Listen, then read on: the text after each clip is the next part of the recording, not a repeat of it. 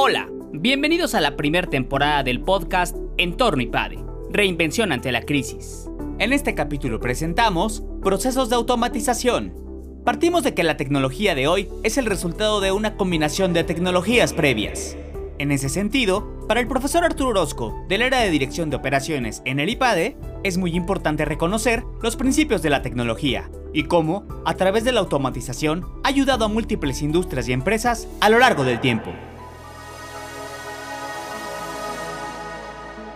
La tecnología en realidad es el resultado de una combinación de tecnologías previas. A mí me gusta poner un ejemplo. Hace muchos años, en el siglo XVIII, un señor llamado Honoré Leblanc tenía una fábrica de mosquetes, de rifles. Y lo que hizo él, se dio cuenta de que muchas de estas tipos de armas se construían prácticamente de manera única. Podríamos decir que aunque en el fondo tú veías un mosquete era muy parecido, la realidad es que eran muy distintos, porque cada parte dentro de esa arma se fabrica de manera independiente. Entonces, lo que hizo fue desarrollar un concepto que nosotros llamamos partes intercambiables, ¿no? Donde dijo, a ver, voy a tomar una de las partes y las voy a producir de manera estandarizada, de tal manera que puedan ser utilizadas por los distintos rifles. Y esto, por supuesto, ayudó mucho a eficientar sus procesos de producción. Y ahora, ¿por qué digo esto? Porque, ¿qué pasó? Que pues años después, este concepto de partes intercambiables, ya con la llegada de la revolución industrial sobre todo el escalamiento de procesos de manufactura a finales del siglo XIX, principios del siglo XX, pues empezó a utilizarse para fabricar distintos tipos de productos.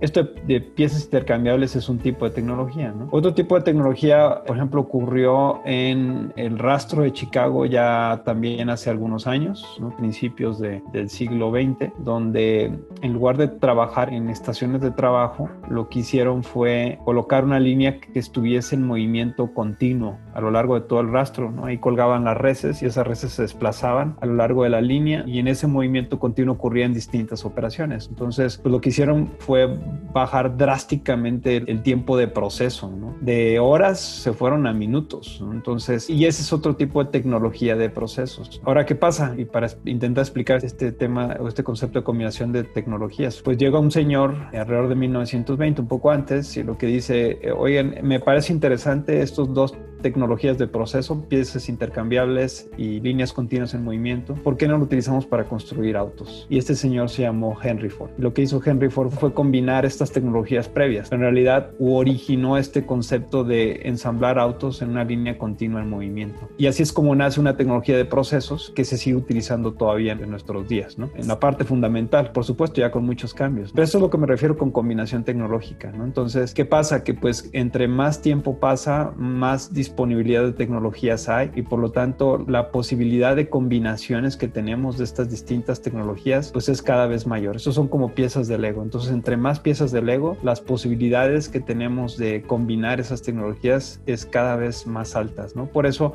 el desarrollo tecnológico se ha visto, pues digamos, ha, tenido un comportamiento exponencial, ¿no? Como luego se conoce, ¿no? Y esto, pues, a su vez, atrae beneficios para la sociedad en distintos ámbitos, ¿no? Por eso es súper importantísimo para todas las empresas tener claro cómo la tecnología puede cambiar la forma de trabajar, la forma de operar, la forma de hacer negocios, tanto en el corto, mediano como en el largo plazo. ¿Qué problemas resuelve la automatización? ¿Todas las empresas pueden aplicarla? Estos son los principales consejos del profesor al respecto, para todo aquel que desea mejorar y agilizar las tareas dentro de su empresa u organización. La automatización es un tema muy importante. Sin embargo, antes de automatizar hay que plantearte varias preguntas. La automatización no resuelve problemas por sí misma. Hay que pensar muy bien dónde quisieras esa automatización y qué nivel de automatización es el que requiere el negocio, el que requiere la empresa. Normalmente la automatización se va a aplicar en aquellos procesos que son muy, muy repetitivos, donde tienes que estar haciendo exactamente lo mismo y donde el uso de mano de obra es muy intenso. Diría que estos son prácticamente los dos principales eh, características que un proceso tendría que tener. Tareas muy repetitivas e intensivos en mano de obra. Cuando tienes estas condiciones, entonces ese proceso que reúne estas dos condiciones es como candidato a ser automatizado. Por supuesto, la siguiente pregunta es si se puede o no y qué tan costoso sería automatizarlo. ¿no? Por ejemplo, ejemplo, a ver, por ejemplo, en la industria automotriz hay algunos procesos que sí son muy automatizables porque precisamente reúnen estas dos condiciones y porque puedes crear la tecnología de proceso que te permite hacerlo un esfuerzo relativamente bajo la implementación, ¿no? Y sobre todo el capital necesario para hacerlo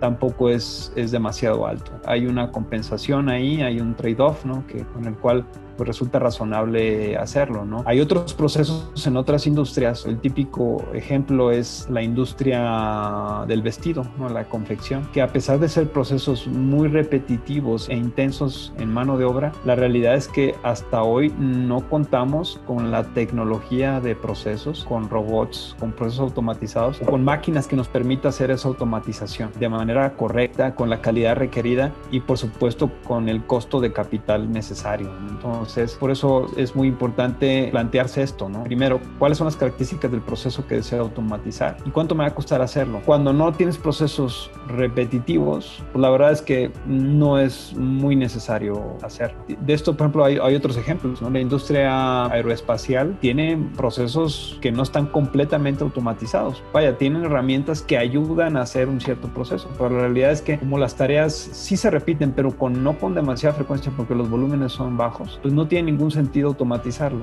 Cuando ya diseñaste el equipo para hacerlo, ¿no? Lo construiste, lo maquinaste y lo pones en la línea, pues a lo mejor el producto para el cual estaba pensado ya terminó su ciclo de vida y hay que cambiar de producto y por lo tanto hay que cambiar de tecnología de proceso, ¿no? Por lo tanto, muy importante que esta automatización cuando se piense busque resolver ese problema de procesos intensos en mano de obra con mucha repetición, ¿no? Pero sobre todo que garantice que el ciclo de vida de la tecnología que estés implementando pues sea demasiado largo como para poder pagar los costos de capital asociados.